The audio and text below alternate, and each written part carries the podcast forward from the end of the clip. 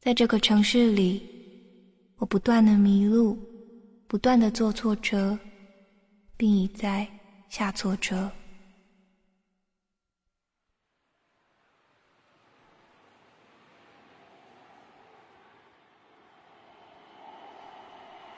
一个孩子最让母亲心碎的一刻是什么时候？就是那个孩子想要放弃自己的那一刻。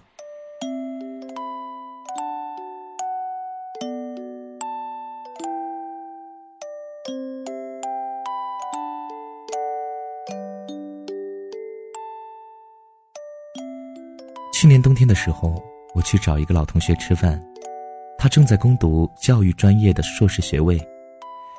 那天他在听一个讲座，我到的时候还没有结束，索性就进去听了一会儿。我不清楚这是什么内容的讲座，不过有意思的是，我发现来听讲座的都是年纪在四十岁到五十岁之间的阿姨。朋友告诉我，她们都是妈妈。台上的老师在现场提出一个问题：啊，各位母亲，请你们回想一下。孩子让你心碎的那一刻是什么时候？五分钟之后，我们开始讨论。孩子让你心碎的那一刻，这个问题引起了我的兴趣。作为儿子，我似乎从未想过自己让母亲心碎的那一刻是什么时候。我在脑海里和在场的妈妈们一起回想起来。五分钟后，阿姨们陆续开始发言。女儿一而再、再而三的对我撒谎的时候，儿子交过一个女朋友，想结婚，我没有反对，只是希望他们再相处一段时间，多了解一下彼此。结果他直接就住到女孩家里去了，不要老娘了。有一次我闺女和我吵架，吵得很厉害，她冲我嚷一句：“为什么我会有你这个妈妈？”我知道他只是一时冲动，但那两天想起这句话就特别想哭。儿子十八岁生日那天，我开玩笑的问他以后想找一个什么样的媳妇儿。他看了我一眼，说：“找个比你漂亮的。”气死我了。这都是阿姨们的发言，阿姨们他们的发言越来越踊跃，现场特别热闹。我在下边一会儿听得心里难受，一会儿忍不住的偷偷的乐。这个时候，一个阿姨接过话筒，站起来，缓缓的说：“最心碎的那一刻，是孩子对我说，他想放弃自己的那一刻。”现场突然安静了，好像大家都被拽进了自己的回忆里。过了半分钟，阿姨们纷纷默默点头表示赞同。有些妈妈的眼里甚至有些湿润，我不知道是为什么。台上的老师拿起话筒，对，这应该是所有当母亲的最有共鸣的一个答案。思绪忍不住的回转，脑海里浮现出高三那年的自己，那年。因为一些经历的刺激和幼年的神经病的病史，患了轻微的抑郁症和被迫害妄想症，情绪完全是不受自己的控制，精神近乎崩溃，每天都在恍惚和挣扎当中度过，时刻在与自己对话和斗争，但还是无法战胜自己。那一年，每周都会请假一天。妈妈带着我去看心理医生，她坚持不用药物治疗，虽然药物的效果会更快。就像又重回到童年治病的灰暗时光，没有朋友，无处诉说，活在自己的世界里。只有妈妈始终陪伴，即便她不能理解我那些疯狂扭曲的想法，无法给我减轻一丝痛苦。他在我面前总是很快乐，从来没有因为马上要高考了而表露出对我的担心和忧虑，总是和我聊那些轻松愉快的话题。虽然大多时候我都沉浸在自己的世界里，根本没有听他在讲什么。他觉得我很棒，因为他相信我一直在努力战胜自己。后来我对自己妥协了，算是放弃了吧。因为这样的精神状态，连一道题目都无法集中精力去读完。高考的日子越来越近了，大家都在奋笔疾书，跑得越来越快，可我却在看心理医生，就想干脆破罐子破摔了。那个时候，班主任很照顾我，一直在关心我，他觉得这样下去，我很有可能把自己毁了。当初是保送进这所市重点高中的重点班。被很多老师视为清华北大的苗子。他打电话把我在学校里的情况如实的告诉了妈妈。上课不是睡觉就是在那儿发呆，连课本都不掏。作业从来都是上交前找个同学抄两笔交差。怎么说他都跟一个木桩子一样，理都不理你，一身的烟味儿。这是班主任找我谈话的时候告诉我的。他先跟我道了歉，他说自己没能力帮助自己的学生，他觉得对不起我，并且很后悔把这些情况告诉我妈。他和我谈话的时候，我还沉浸在和自己的对话里。他那天说了很多，我基本都没有记住。可听到后悔把这些情况告诉你妈时，我回过了神。为什么后悔？这是作为老师您该做的呀。老师说：“啊，那天在电话里和你妈说完这些情况后，她就突然哭了。她以前对你的状况一直很乐观，也很相信你。可那天她在电话里哭了很久，哭的我也很难受，不知道该怎么安慰她。然后我就哭了，鼻涕流一嘴。我不知道是当时自己真想哭。”还是因为那个时候的情绪不受控制才哭的。班主任不停的用手给我擦眼泪、擦鼻涕，把我当个小孩一样，什么都没说。那天之后，我就开始拼尽全力的逼迫自己了，几乎到了虐待自己的程度。一个小时里，我只能集中精力二十分钟，就学三个小时来弥补。距离高考的最后两个月里，我每天都是夜里三点睡觉。六点起床，白天上课站着听讲，为了抵抗困倦和集中注意力，我以前就觉得为了学习用笔尖扎自己的学霸都有病，可我居然连着扎了自己两个月。妈妈虽然心疼我，但从不阻拦我，只是在夜里三点钟我关了台灯，准备躺下睡觉的时候，准时给我端来一杯热牛奶。我不知道他是定了闹钟，还是。一直没睡，在等着我。后来当然什么都好了，什么都过去了，啥事没有。现在不是帅哥一个吗？高考成绩和老师对我的预期相差很大，但好在一本压线，去了一个还不错的大学。高考过后的那个暑假里，我一直沉浸在对自己的怨恨里，恨自己，恨自己的所有。人来到这个世界上就是来受苦的。谁没有点病痛，或者是挫折？谁没有过彷徨和挣扎？我从来没有怪过那些经历和老天爷的戏虐，我只怪自己，怪自己有过退缩，怪自己尝试过放弃。临去大学的时候，我回高中学校看班主任，那天一些过去的任课老师正好也在，除了班主任，其他老师都不了解我高三时的情况。过去的物理老师说。你这成绩怎么整的啊？是不是偷懒了，小子？我不知道该如何回应，挺委屈的。可难道用那些过去的痛苦来解释此刻的委屈吗？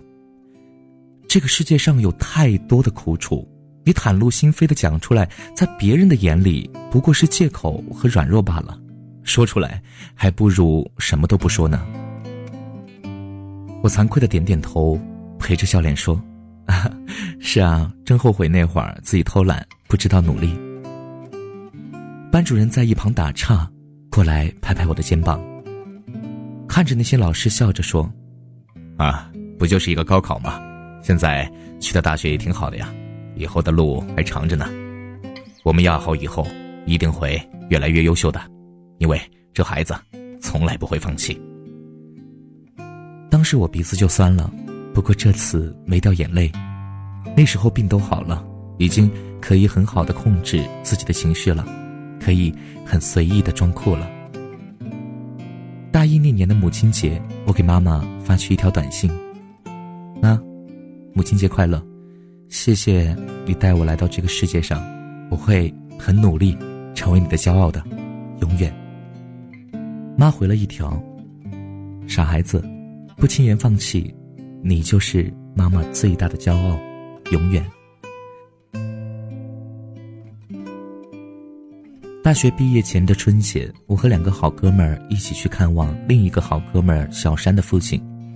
小山的母亲在他幼年时离开了这个家，小山从小和父亲过。大二的时候去当了兵，快两年了。小山的父亲这些年都是和他两个人过日子，身边一直没有个女人。现在儿子又去了远地方当兵，他挺孤单的。我们去了之后才发现，他确实很孤单。一个年近五十岁的人能够跟三个二十出头的小伙子喝到天昏地暗，不知道有多久没人陪他说说话了。一下午的时间，我们喝了三瓶白的和一箱啤的。我们几个都知道，小山的父亲是那种典型的把自己对人生的不如意和未实现的理想全部施加在孩子身上的人。可能是小山长大了吧，也可能是他父亲老了。酒桌上，他从未提起任何一句对小山的期望和要求，只是一直在用大舌头讲着小山身体哪哪不好，该注意哪些方面，让我们记下来。时刻提醒他，真的比当妈的还要细致和啰嗦。直到我们走的时候，他依然一手撑着下巴，一手挥舞着，眼睛一闭一合的讲着那些说了一遍又一遍的语无伦次的话。他爹我没出息，只能让儿子去当兵，为了以后出路好些。可我儿子有出息，他愿意吃这苦。他肯定比我有出息的多，可他有没有出息都是我孩子呀，我就是想让他学会坚持，我就是担心他照顾不好自己的身体，他从小身子就弱，你看他比你们都瘦两圈，矮半个头。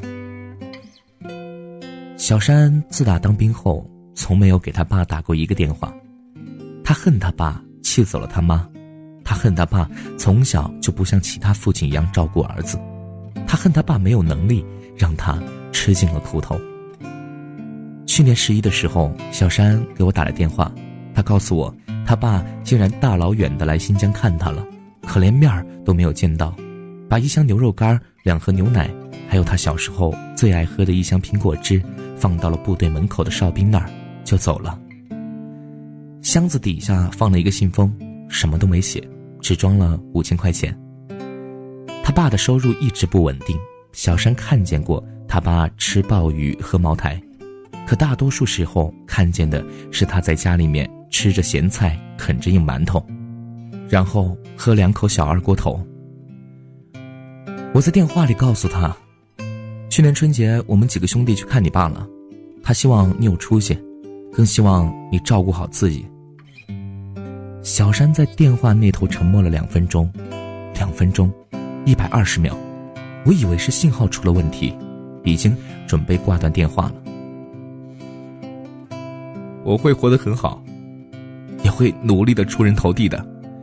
有他这玩意儿在市场的一天，我就得这么坚持。我也不知道为啥。就算不在乎他，甚至恨他，可也总是想着为了他，也要让自己活得好点儿。你说，人怪不怪？小山退伍回来的第二天，立刻来找我们哥们儿几个不醉不归。酒桌上，他唾沫星子满天飞，跟我们讲这两年在部队的牛逼故事。他掀起了上衣，秀他的八块腹肌。他仰着下巴儿告诉我们：“老子拿了优秀士兵。”我们都觉得他在扯淡。大学那两年，他不仅连进步奖都没有拿过。挂科都挂到了老师不忍收他补考费的地步。喝到双眼迷离的时候，小山撩起了裤腿，直接翘到了饭桌上，腿上露出一条挺长的疤。去大山里拉练的时候意外受了伤，粉碎性骨折，放了条钢板。过两月该训练照样训练，没跟你们说过，就想着回来的时候炫耀一下。主要是怕你们几个管不住嘴，跟我爹说了，他肯定又得骂我没出息。心里又是着急，跟自己折了腿似的，忍忍就过去了，不算个事儿。小山以前是一个对待世界和自己都玩世不恭的人，喜欢放纵，蔑视一切他人所坚持的事物和感情。二零一三年八月份，我和一个女孩通了最后一次电话，后来他的电话就打不通了。那个时候他在加拿大，半夜给我打来了岳阳电话。我们高中时是好友，后来联系的越来越少。他在电话里说：“姥姥没了。”我知道，他从小是姥姥一个人抚养长大的，爸爸妈妈都是做外贸生意的，常年漂泊在外，和他们的感情很淡。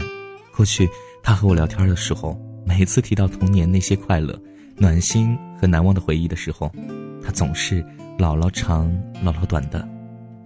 这种感情概括起来说，就是童年到少年的回忆里，每一个爱字，都是。姥姥教会他如何书写的，可他在电话里只告诉了我他姥姥去世的消息，后面聊了几句无关痛痒的话，便挂断了电话。后来就没了消息，蒸发了一样。一直到第二年的三月底，我和高中时的几个同学聚会，在饭桌上想起了他，打听了一下他的情况。正巧一个在场的学霸和他申请了加拿大同一个学校的研究生，两个人有过几次联系。大致的情况是他非常想继续读研，但申请研究生失败了，就差一点儿。随后他一边兼职打工，一边继续努力的申请研究生，过得很阳光，人也比以前更靓丽了，好像一点打击也没有受到过。那他爸妈呢？没给他出主意或者帮他一下吗？我问那个同学。啊，这个问题我也问过他。这种情况按说应该就直接是回国找工作了，没必要在那边耗下去。但他当时给我的回答是他要坚持，靠自己坚持，为了让姥姥放心。我不大明白，关系不熟，我也没多问。是啊，肯定不会明白。那个时候他姥姥已经去世了。我从老同学那儿要到了他的新微信号，加他为好友。我俩都是白羊座的，他的生日是四月初，我正好赶上祝他一句生日快乐，也关心一下他。大概过了两天，好友通过了，第二天是他的生日，可是只发了一句生日快乐，除此之外也没有再说任何话。他回了一条：“谢谢，你也是。”然后发了一个呲牙乐的表情。通过好友的时候，我看到他微信签名上写了一句：“要让姥姥放心，加油。”我觉得他很厉害，厉害到我觉得多余的关心和询问只会唤起他不必要的踌躇，就这样挺好的。一个女孩孤身一人在国外颠沛求学，无依无靠，失去了至亲。又被打破了当下最渴望实现的理想，他应该有过很多个辗转反侧的夜晚吧，也会有一个人走到街边无人的角落偷偷哭泣的时候吧，但他们只是发生了，那些难以入睡的夜晚和流过的泪水只是发生了，却好像从未存在过一样。过去收到读者的一些留言里，朋友喝醉时。半夜失眠发表深沉感触时，都问过我同一个问题：你说人活着究竟是为了什么？我总觉得问这个问题的人一定都活得很累吧？无忧无虑的人从来都不会问这样的问题。可又有谁会真的能无忧无虑呢？为什么人活着会觉得累？为什么那么多的人要活得这么累？为什么不能肆意的放纵，享受放荡？为什么不能挥霍时间，游戏人生？为什么不能跌倒了就不再爬起来，一直躺着，也不用再跌倒？因为我们都背负着感情吧，背负着亲情、友情、爱情、挚情，和那些匆匆来过又匆匆离去的人留下的难以回报的恩情。肩上背着他们，怎么会不累呢？会有责任，有压力，有期望，有束缚。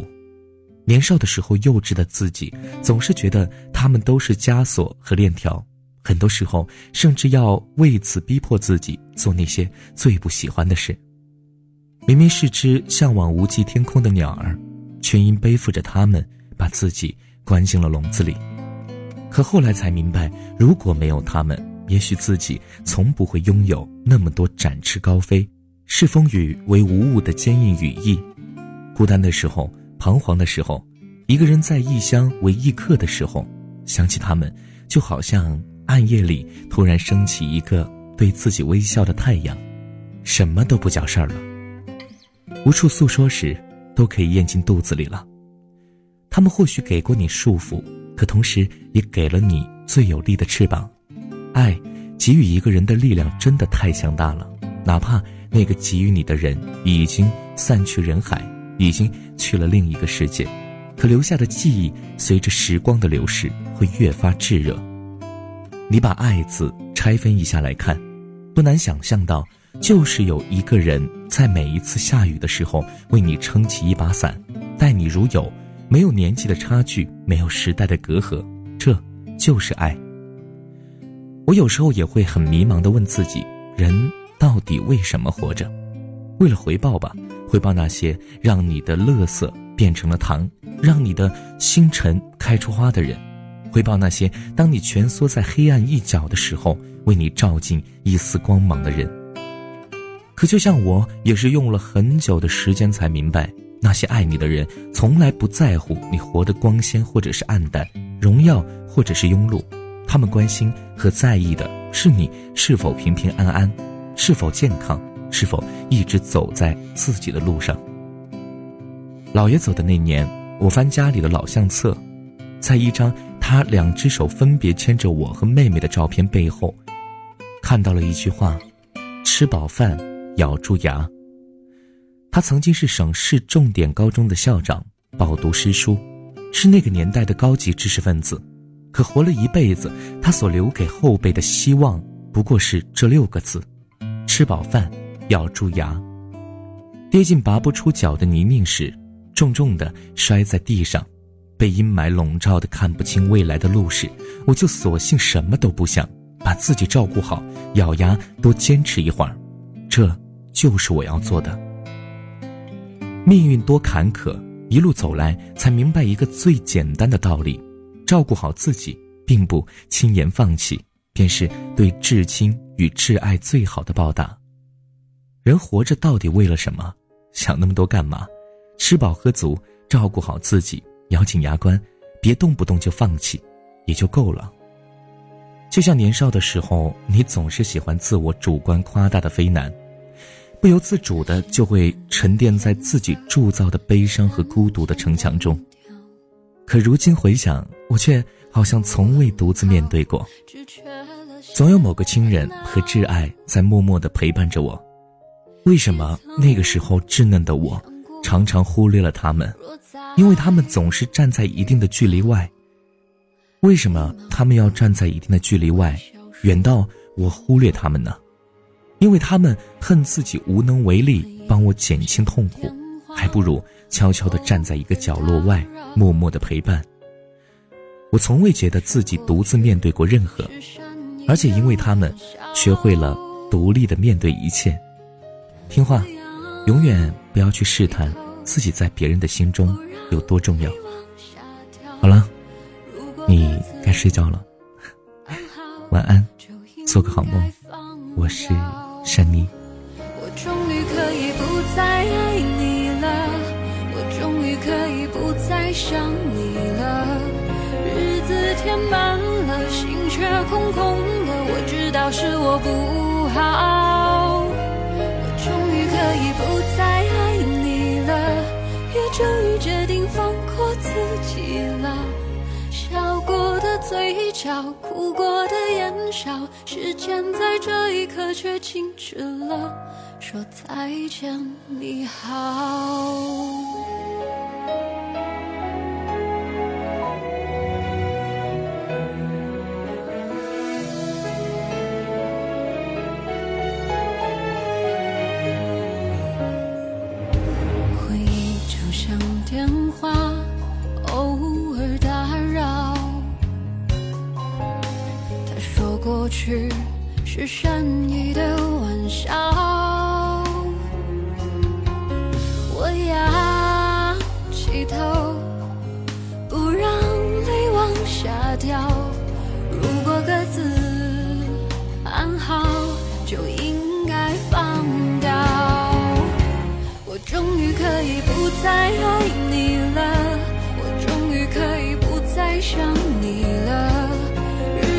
填满了，心却。空空的，我知道是我不好。我终于可以不再爱你了，也终于决定放过自己了。笑过的嘴角，哭过的眼梢，时间在这一刻却静止了，说再见你好。